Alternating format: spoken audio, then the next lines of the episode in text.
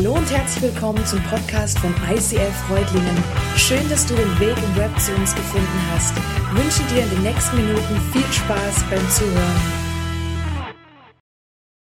So eine Lügnerin, ey. Es gibt's überhaupt gar nicht. Du, Du Lügnerin. Ich lass mir kein, mein Kind doch nicht von dir lass wegnehmen. uns zur Königin. Der wird schon wissen, wer die Wahrheit sagt. Der glaubt mir. Du bist die Lügnerin. Na, wirst ja sehen, wer der König Schweigt! gibt. Was führt euch zu mir? König Salomo. Diese Frau und ich, wir wohnen außerhalb in diesem Haus, da wo wir die Männer empfangen und unserem Gewerbe nachgehen. Und vor ungefähr ein paar Monaten habe ich ein Kind auf die Welt gebracht, meinen Sohn, meinen lieben Sohn. Und wir waren ganz alleine in dem Haus und diese Frau hat drei Tage später auch ihren Sohn geboren. Und dann ist was ganz Schreckliches passiert. Ganz schrecklich. Im Schlaf ist sie über ihren Sohn gerollt und hat ihn erdrückt. Und das Du Kind war tot. Nein, das Kind war tot, es ist gestorben. Und als ob das nicht schon schlimm genug wäre, hat sie ihren toten Sohn an meine Brust gelegt, an meine Brust und hat mein Kind genommen in ihr Bett. Und dann hat sie gedacht, ich merk's nicht, aber wie blöd muss man denn sein? Natürlich merke ich es. Das stimmt gar nicht. Mein Sohn lebt und dein Kind ist Nein, tot. dein Sohn ist tot. Und ich habe mein Kind morgens stillen und habe gemerkt, das Kind ist tot, aber es war ja nicht meins. Und ich, ich erkenne nur meinen Sohn. Ich weiß doch, dass ich den Jungen Das reicht habe. jetzt genug. Ich habe verstanden. Die eine sagt, mein Sohn lebt und deiner ist tot, während die andere sagt, dein Sohn ist tot und meiner lebt. Welche spricht nun die Wahrheit und welche lügt? Schweig. Es liegt nun an eurem König zu entscheiden, was recht und richtig ist. Legt das Kind auf diesen Tisch.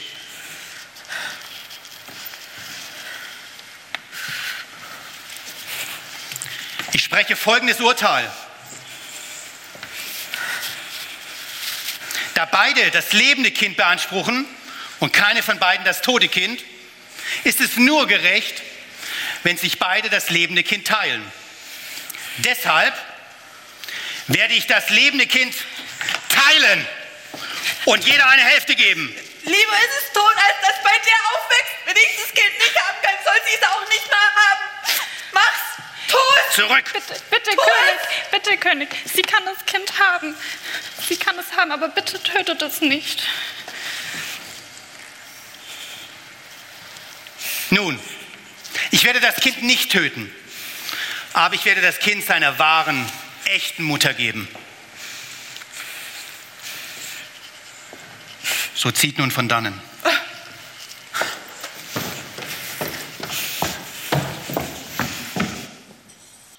Wow. Mit dem Urteil wurde Salomon weltberühmt.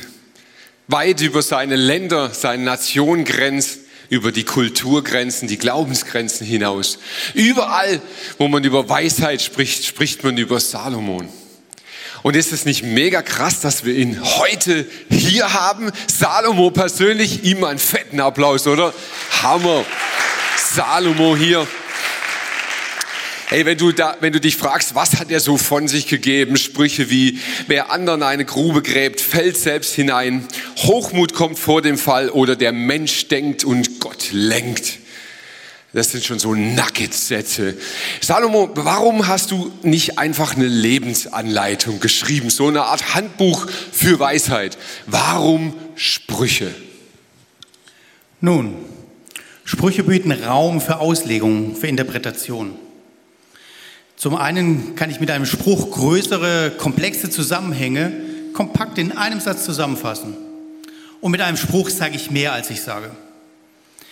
Wer anderen eine Grube fällt, fällt, äh, gräbt, fällt selbst hinein. Das lässt sich auf viele Lebensbereiche übertragen. Und es sagt viel mehr aus als sei vorsichtig mit dem Spaten im Garten. Da, da schüttelt's mich. Der, das Weisheit pur, oder? Hammermäßig. Also ich habe schon ein bisschen Respekt vor dir, muss ich ehrlich sagen, weil ich finde es schon nachdenkenswert, was du so von dir gibst.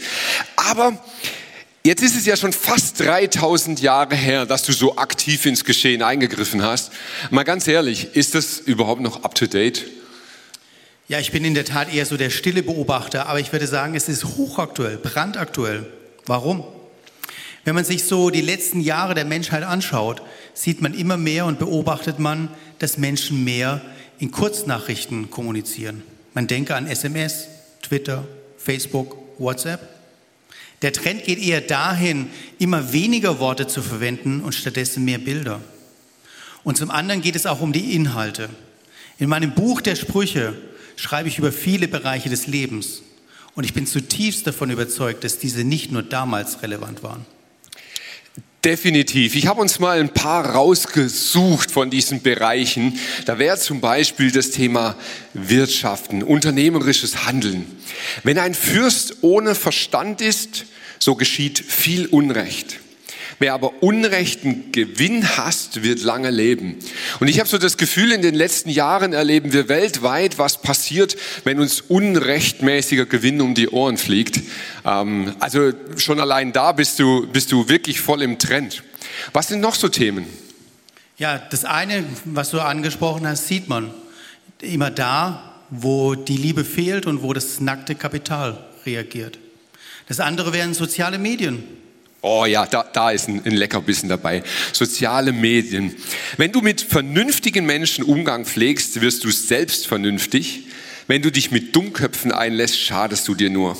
Viele sogenannte Freunde schaden dir nur, aber ein echter Freund steht mehr zu dir als ein Bruder. Wow. Habt ihr in euren Facebook-Kanälen nicht auch viele sogenannte Freunde? Ja, ja, also irgendwie so von deiner Wolke kriegst du schon noch ein bisschen was mit, was hier so abgeht. Man merkt auch an diesem dritten Bereich, und der ist ja recht groß in deinem Buch, das ist so Moralisches, was du so aufgreifst. Und da heißt es zum Beispiel, bemühe dich um Wahrheit, egal was es kostet. Wenn du Weisheit, Selbstbeherrschung und Einsicht erworben hast, gib sie nie wieder auf. Jetzt habe ich, äh, vor allem wenn ich dich so sehe, habe ich mich gefragt, kommt Weisheit im Alter? Im Laufe des Lebens sammelt der Mensch viele Erfahrungen, die einen weise werden lassen können. Aber zunächst einmal hat Weisheit gar nichts mit Alter zu tun. Es gibt hier viele junge Menschen auch unter uns, die schon sehr weise unterwegs sind. Zum anderen gibt es auch viele ältere Menschen, denen würde eine weitere Portion Weisheit ganz gut tun. Ja, definitiv. Unsere Serie heißt Life Hacks. Und ähm, wenn du jetzt dieses ganze Buch so zusammenfassen müsstest auf einen Life-Hack, wie wird der lauten? Das ganze Buch zusammengefasst in einem Satz? Ja, der eine ultimative Life-Hack. Schau mal auf deine Bildertafel. Jeder Mensch kann weise werden. Vielen Dank an Salomo. Nochmal ein Riesenapplaus, dass er heute bei uns war. Jeder Mensch kann weise werden. Wow. Die Quintessenz seiner großen Weisheit. Wisst ihr was? Genau so empfinde ich manchmal Bibellesen. Ich habe manchmal das Gefühl, Bibellesen ist wie ein Interview führen mit den größten Persönlichkeiten der Menschheit. Wenn du da so durchgehst durch die Bibel, du hast Fragen, du findest Antworten, du kannst dich auseinandersetzen, nicht alles passt dir, was sie sagen, aber es ist ganz oft wirklich so ein, so ein interviewartiges Auseinandersetzen damit. Wie ist das jetzt mit dieser Aussage Salomons? Jeder Mensch kann weise werden. Ist das so? Stimmt das? Nur eins im Leben ist wirklich wichtig. Werde weise, werde verständig. Kein Preis darf dir zu hoch dafür sein. Ich glaube, wenn wir weise werden wollen, ist das somit eines der ersten Dinge, die wir verstehen müssen. Weisheit kostet einen Preis. Und Weisheit kostet einen höheren Preis als zehn Minuten im Internet recherchieren. Ich weiß nicht, wie es dir geht, aber ich bin schon auch in sozialen Medien unterwegs. Und wahrscheinlich jeder von uns, der sozial unterwegs ist, hat so diesen einen oder zehn oder 15, die so ständig irgendwelches Zeug weiter posten. Ja, wir alle kennen den, einen, mehrere. Egal was, da wird, das poppt hoch, boom, haben die schon weitergeleitet. Und du denkst so im ersten Schritt, denkst du, wow, hey, ein gebildeter Mensch krass, was der so alles liest und so. Und wenn du das aber so längere Zeit beobachtest, so geht es mir zumindest, dann stelle ich fest, bei diesen Leuten vermisse ich unglaublich Weisheit. Ich habe das Gefühl, Wissen tragen sie weiter, aber wenn, wenn du dann wirklich mal, wenn überhaupt ein persönliches Statement dazu kommt, dann denkst du so, mm, okay. Weisheit kostet etwas und es kostet mehr als mal kurz bei Wikipedia nachklicken, mal kurz geschwind ein Statement weiterleiten. Das ist noch nicht weise. Weisheit braucht unseren Einsatz. Weisheit braucht es, dass wir uns reinhängen. Und Weisheit braucht vor allem Fragen. Weisheit lebt nicht nur von Wissen, sondern von Fragen stellen. Da kommt mal ein Schüler zu seinem Rabbi und sagt, hey Rabbi, warum antworten eigentlich alle weisen Lehrer auf Fragen mit Gegenfragen? Der lächelt ihn an und sagt, warum nicht? Okay, der braucht ein bisschen, ich merke. Fragen helfen uns weiter und Fragen sind der Ausdruck einer Herzenshaltung. Fragen brauchen Demut. Denn eine Frage ist das erste Eingeständnis, dass ich was nicht weiß. Und deshalb sind Fragen auch so ein Türöffner für Weisheit. Ich gestehe ein, ich weiß was nicht, aber es gibt jemand, der mir darin weiterhelfen kann.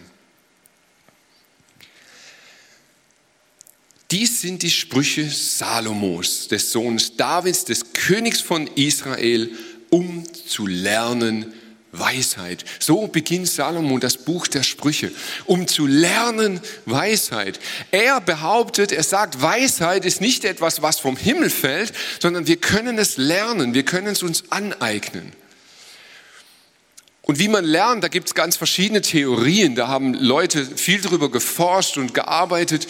Und eines dieser Modelle ist Lernen am Modell. Also ich sehe jemand, ich lerne jemand kennen, der kann es schon und dann schaue ich mir das von dem ab. Und beim Thema Weisheit, da lohnt es sich wirklich mal hinzugucken, wie hat Salomo eigentlich seine Weisheit bekommen? Was kann man da von ihm lernen? Und da finden wir folgende Begebenheit. Einmal ging er, Salomo, nach Gibeon und brachte tausend Brandopfer dar, denn dort befand sich damals die wichtigste Opferstätte. Über Nacht blieb er in Gibeon. Da erschien ihm der Herr im Traum. Also er war dort, er war am Spenden wie ein Wilder, er hat richtig viel gegeben für diesen Gott, er hat sich eingesetzt für ihn und tatsächlich Gott bemerkt ihn auch und er begegnet ihm nachts. Und Gott stellt Salomon eine Frage. Er sagt ihm, lieber Salomon, wünsch dir, was immer du willst und ich werde es dir geben. Salomo überlegt ein Weichen und dann antwortet er, darum bitte ich dich, gib mir ein Herz, das auf dich hört, damit ich dein Volk richtig führen und zwischen Recht und Unrecht unterscheiden kann. Denn wie könnte ich sonst ein so riesiges Volk gerecht regieren? Salomo war bereit, einen Preis zu bezahlen. Stellst dir wirklich ganz praktisch vor. Gott, der Schöpfer des Himmels und des Universums, begegnet Salomon, so ähnlich wie so diese drei Feen, die man ja aus diversen Witzen kennt. Und er sagt zu ihm, lieber Salomo, wünsch dir, was immer du willst. Was immer du willst. Wow. Hey, Geld, Gold, Auto, Frauen, Macht. Da würde mir ganz schön viel einfallen. Gut, im ersten Sterben habe ich gedacht, na ja, ist ja logisch, hat er ja eh alles. So, Salomo war ja der Sohn von David und als Königssohn, da war er ja fett versorgt. Aber ganz ehrlich, so naheliegend das ist dieser Gedanke. Ich habe mal länger drüber nachgedacht. Hast du schon mal Menschen kennengelernt im Leben, die wirklich Geld haben? Was macht Geld, Macht, Erfolg, was macht das mit diesen? Hunger nach mehr. Wenn du Leute triffst, die wirklich erfolgreich sind, die krass unterwegs sind, da, da wächst immer ein, ein Hunger nach noch mehr, nach noch mehr, noch mehr. Und das absolut Logischste wäre gewesen, wenn Gott Salomo fragt, hey, was willst du mehr, dass er sagt, gib mir mehr davon. Noch mehr Macht, noch mehr Frauen, noch mehr Geld. Aber Salomo ist bereit, einen Preis zu bezahlen. Er gibt all diese Wünsche die zweite Stellung und rückt an erste Stelle, gib mir Weisheit. Wenn du weise sein willst, musst du weise sein wollen und bereit sein, einen Preis dafür zu bezahlen. Spannenderweise fragt Salomon nicht nach Wissen. Wissen ist Macht. Er hätte auch sagen können, Herr, schenk mir alles Wissen dieser Welt. Und ich habe mir überlegt, hey, wie ist eigentlich heute unsere Gesellschaft aufgebaut? Unser System vom Kindergarten, Schule, Grundschule, weiterführende Schule, Uni, wie ist das alles aufgebaut? Letzten Endes zielt unser ganzes System, das wir durchlaufen, auf den Erwerb von Wissen. Wir sammeln uns Wissen an. In der Schule Wissen rein, Wissen rein, irgendwie wieder ausspucken, da gibt es eine Note dafür, das ist das System. Nur wir haben ein Problem und das merken wir in den letzten Jahren. Die Zeit rennt uns davon. Wissen vermehrt sich.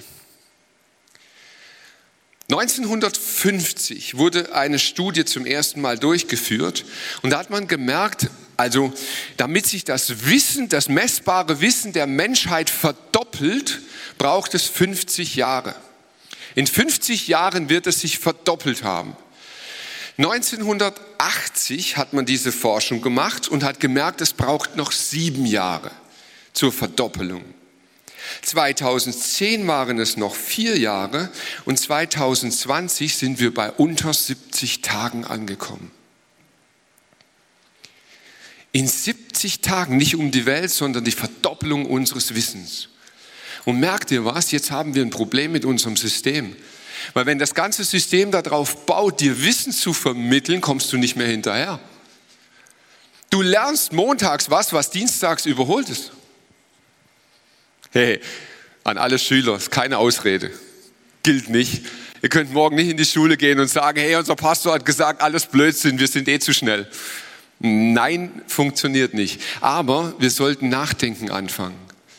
Wie werden wir den Sprung schaffen von Wissen zu Weisheit?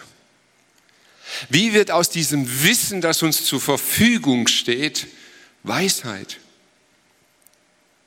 Und ich glaube, der erste Schritt ist, dass wir den Unterschied erkennen.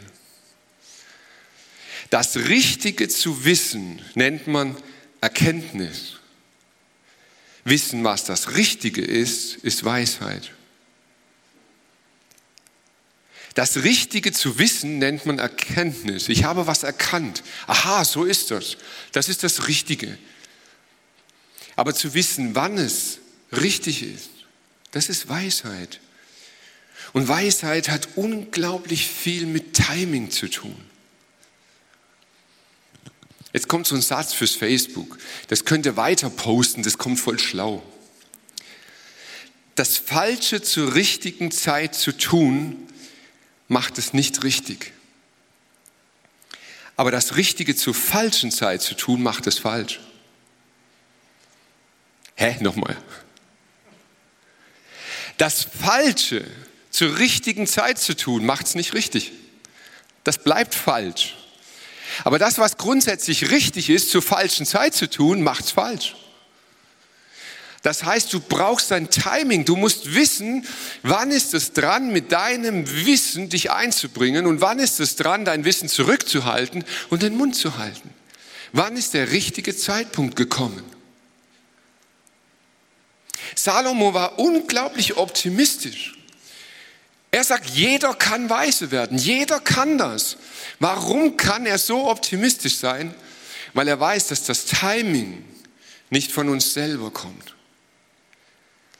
Viele Jahrhunderte später schreibt im zweiten Teil der Bibel, in dem Brief von Jakobus jemand, wenn es jemand von euch an Weisheit mangelt, zu entscheiden, was in einer bestimmten Angelegenheit zu tun ist, so soll er Gott darum bitten. Und Gott wird sie ihm geben. Ihr wisst doch, dass er niemandem sein Unvermögen vorwirft und dass er jeden reich beschenkt. Gott hat das richtige Timing. Gott weiß, wann es richtig und wann es falsch ist. Und Gott ist nicht irgendwie so ein ominöser Edgy-Badge im Himmel, der sagt, guck mal, wie doof du bist, sondern er sagt, frag mich darum. Und wenn du fragst, dann werde ich antworten. Sicher macht er das auf verschiedene Art und Weise, aber er lässt dich nicht im Stich. Als wir vor einigen Wochen angefangen haben, über diese Serie nachzudenken im Programming, da habe ich mich sehr unwohl gefühlt. Unser erster Termin, da haben wir einfach so ein, so ein randommäßiges Sprücheklopfen gemacht. Wir, wir sind einfach rein in dieses Buch der Sprüche und haben uns gegenseitig Sprüche vorgelesen. Wow, und das sind Dinger dabei, ich sag's euch. Da hätte ich schon Bock gehabt, drüber zu predigen, aber dann hättet ihr mir nicht mehr zuhören wollen. Ähm, das war, war gut, dass da nicht so viele Leute dabei waren bei der Besprechung. Aber ich habe mich ernsthaft gefragt, was, was hat das Unwohlsein in mir ausgelöst? Warum habe ich mich mit den Sprüchen nicht gut gefühlt? Und ich habe gemerkt, in diesem Buch gibt es ein Stilmittel. Und dieses Stilmittel taucht immer wieder auf im Buch der Sprüche. Und das geht in etwa so. Wenn du so redest, bist du weise. Wenn du so redest, bist du ein Hohlkopf. Wenn du dich so verhältst, wirst du gesund und reich und berühmt. Wenn du dich so verhältst, dann wirst du arm, verkrüppelt und bläh. Wenn du das tust, bist du der Held. Wenn du das tust, bist du Depp. Merkt ihr was? Man nennt dieses Stilmittel Dualismus. Und das Buch der Sprüche ist voll damit. Dualismus ist schwarz-weiß. Richtig, falsch. Warum ging es mir schlecht damit? Wir leben in, in einer Zeit, man nennt das die Postmoderne, und die Postmoderne ist die Zeit der Farben. Ich könnte auch sagen, die Zeit des Regenbogens, aber das ist schon fast ein bisschen politisch. Wir sind in der Zeit der Farben. Die Sprüche sind schwarz-weiß. Und jetzt komme ich als Farbenmensch und sage, hey, Moment mal, schwarz und weiß, das kannst du doch so nicht sagen, das geht doch nicht. Und ich habe gemerkt, das fordert mich unglaublich heraus, dass dieser Salomo schwarz-weiß einfach mal so dahinhaut. Und ich habe gedacht, boah, das, das tut mir weh innerlich. Ich habe darüber nachgedacht und ich habe gemerkt, die Zeit, in der wir leben, sie hat zwei verschiedene Facetten. Die eine ist eine unglaubliche Chance. Und damit möchte ich beginnen mit dem Positiven. Die Chance an der Zeit der Farben. Wenn man schwarz und weiß denkt, dann ist der Weg zum Urteil unfassbar kurz. Du machst das richtig. Du machst das falsch. Und das Urteil ist so schnell gesprochen. Unfassbar schnell gesprochen. Lockdown richtig, hält. Ausgangssperre falsch, Depp. Bam, bam, bam. Merkt ihr was? Wie aus der Pistole. Und wir urteilen und urteilen und urteilen und urteilen, weil es so schnell geht. So, jetzt sind wir aber in einer Zeit der Farben. Und wenn dir einer eine Farbe bringt, dann musst du mal erst nachdenken.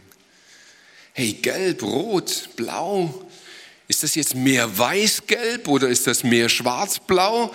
Was ist es eigentlich? Und wir merken, ganz so schnell kann ich gar nicht urteilen, weil diese Farben erstmal einzusortieren, das erfordert ein bisschen einen Prozess. Und uns Kirchen tut das richtig, richtig gut dass wir nicht mehr so schnell urteilen, sofort wissen, was der andere richtig falsch oder wie auch immer er ist, sondern in Farbnuancen erstmal nachdenken. Und das ist gut. Preis den Herrn. Halleluja. Das ist super. Tolle Zeit, in der wir leben. Wirklich, meine ich ernst. Aber diese Zeit hat auch eine Gefahr. Und darauf möchte ich hinweisen. Denn in einer Zeit der Farben leben wir in der Gefahr der Beliebigkeit. Wisst ihr, ob ich ein gelbes Hemd oder ein blaues Hemd oder ein kariertes Hemd trage? Das ist beliebig. Kann ich so, kann ich so machen. Vollkommen beliebig. Ob ich Diesel, ob ich Benzin, ob ich E-Auto fahre, ist beliebig. Das kann ich machen. Ist okay. Ob du Pfarrer, ob du Arzt, ob du Müllmann wirst, beliebig. Das kann ich machen. Ob ich Mann oder Frau bin, brauche ich eine Behandlung, ist beliebig, kann ich ändern. Ob ich schwanger werden will oder nicht, ist beliebig, das kann ich entscheiden. Wenn ich schwanger bin, ob ich das Kind bekomme oder nicht bekomme, ist beliebig, kann ich entscheiden. Und merkt ihr, das stimmt doch was nicht, oder? Ist alles einfach beliebig? Wir leben in einer Zeit der beinahe unendlichen Entscheidungen. Was für eine Freiheit, was für eine Last. Vor ein paar Monaten hatten wir so einen Beratungstermin an der Schule meine Tochter ist ja in der Oberstufe und Oberstufe ist kurz vorm Studium, als ob es nichts anderes gäbe, aber so ist es in der Schule oft. Und dann wirst du beraten, was, was dein Kind studieren soll. Und ich fand das super cool, also ich liebe solche Abende, weil das ist Comedy pur. Und da sitze ich dann drin und der Berater kommt und der hält so seine Rede über die Studienmöglichkeiten und irgendjemand fragt dann so von hinten so voll schlau, hey, was soll mein Kind studieren? Und auf einmal der das ist nicht so leicht zu beantworten. Und ich denke so, oh nein, jetzt kommt der Vortrag. Warum nicht? Also ich habe Ihnen mal den neuesten Studienverzeichniskatalog mitgebracht. Es gibt in Deutschland aktuell 11.500 Studiengänge. Boah, ich habe gedacht, ich habe mich verhört. 11.500 Studiengänge. Hallo, das ist nur Studieren. Und tatsächlich, man kann mit Abi auch was anderes machen. Das geht. Aber wenn du studierst, 11.500 Möglichkeiten, den richtigen Studiengang zu wählen. Hallo? Ey, wirklich, wirklich. Ich, ich finde es super geil, jung zu sein. Und ich finde es auch toll, dass ich noch jung aussehe. Aber ich bin sowas von froh, dass ich nicht mehr 18 bin und entscheiden muss, was ich studieren soll. Beliebigkeit ist eine Last. Und wisst ihr, ich möchte es heute wirklich prophetisch aussprechen. Es tut mir leid, dass es so ist. Ich behaupte, wir steuern in eine Zeit hinein, die sich ändern wird. Es kommt eine Zeit, in der wird wieder jemand oder eine Gruppe oder die Gesellschaft aber es wird wieder jemand sagen, was richtig und falsch ist. Es wird wieder gesagt werden, was richtig und falsch ist. Und die Leute werden sich nicht dagegen wehren, sondern sie werden Hurra schreien. Endlich sagt mir wieder jemand, was richtig und falsch ist. Und ich glaube, dass wir in diese Zeit hineinsteuern. Was wir brauchen, ist Weisheit. Wir brauchen Erkenntnis. Wir müssen herausfinden, was ist beliebig und was nicht. Im Römerbrief heißt es in Kapitel 12, passt euch nicht den Maßstäben dieser Welt an, sondern lasst euch von Gott verändern, damit euer ganzes Denken neu ausgerichtet wird. Nur dann könnt ihr beurteilen, was Gottes Wille ist, was gut und vollkommen ist und was ihm gefällt.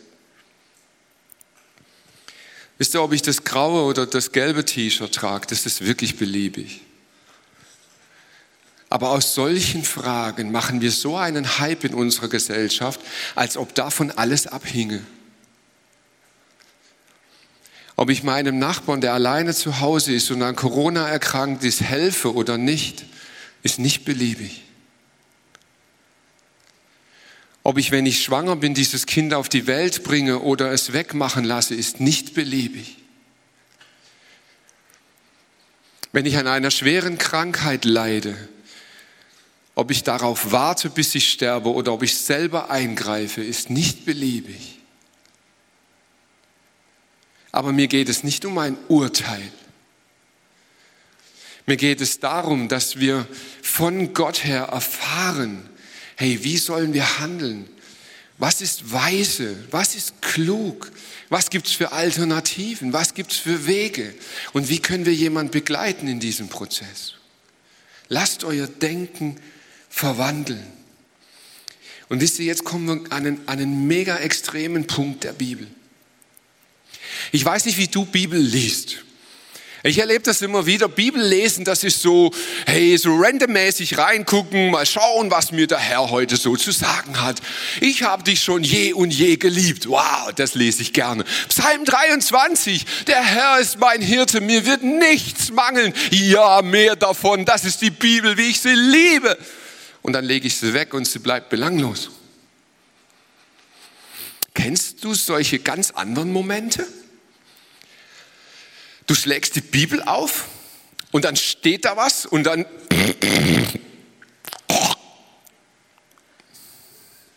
Hey, der war noch trocken.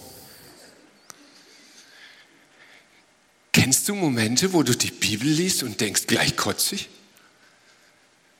Das ist doch nicht ihr Ernst? Hallo, du kannst doch nicht allen Ernstes sagen, wenn du so lebst, wirst du reich, gesund und schön und wenn du so lebst, dann stirbst du halt. Herzlich willkommen in der Bibel. Genau das will die Bibel. Sie will Kotzmomente.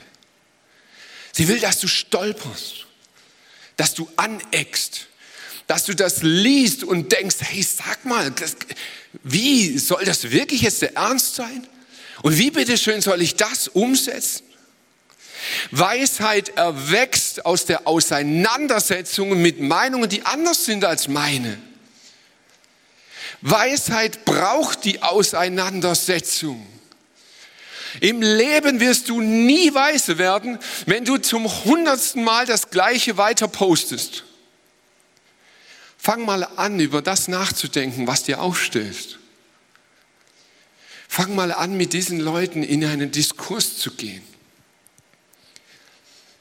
Es gibt ein kleines Geheimnis bei Weisheit und das geht unglaublich tief.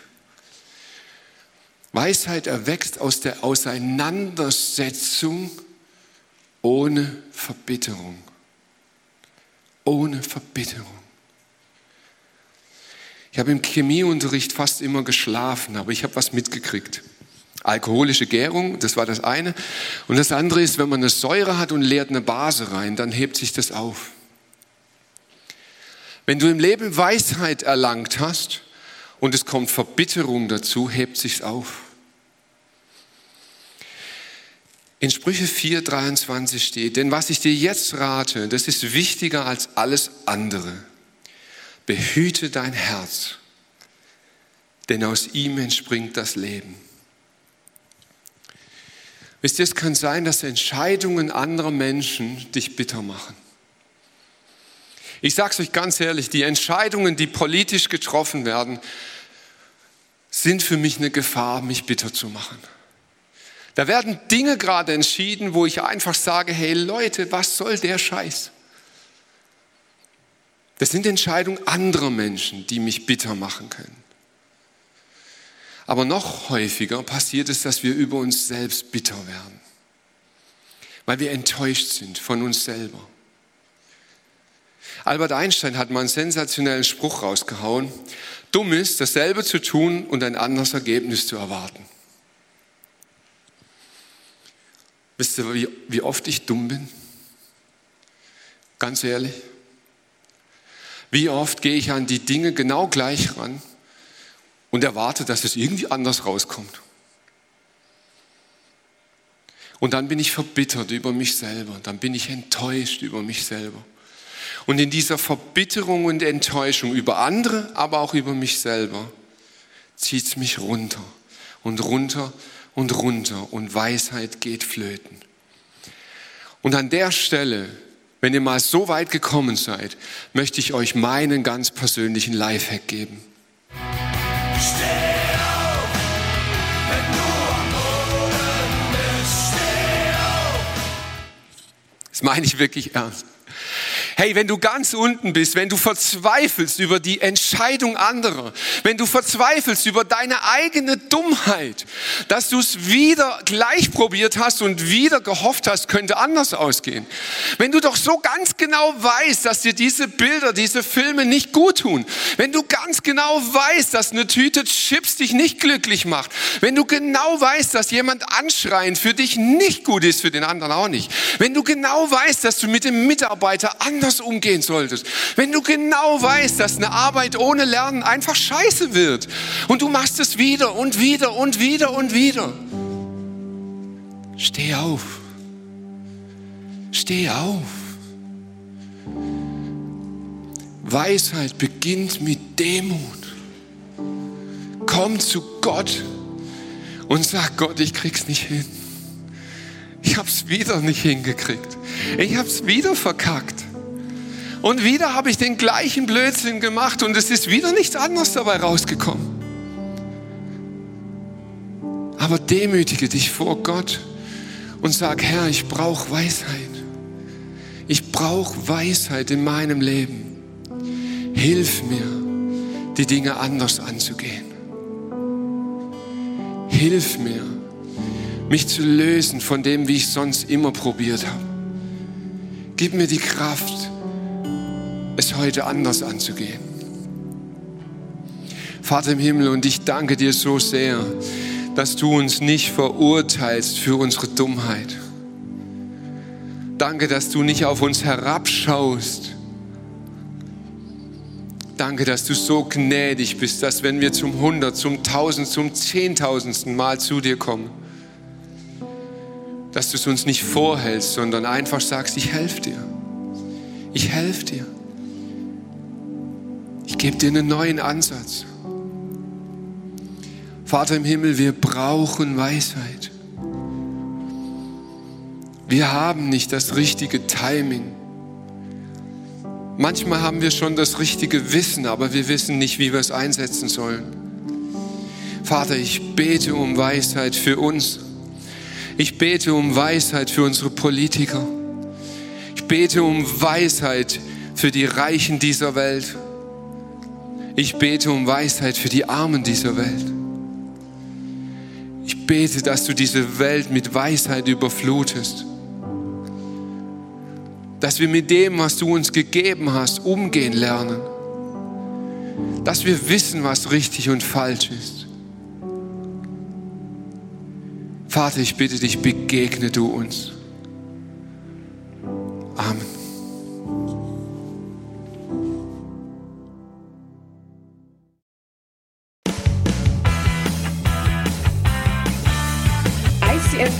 Reutlingen sagt Dankeschön fürs Reinklicken. Weitere Infos findest du unter www.icf-reutlingen.de.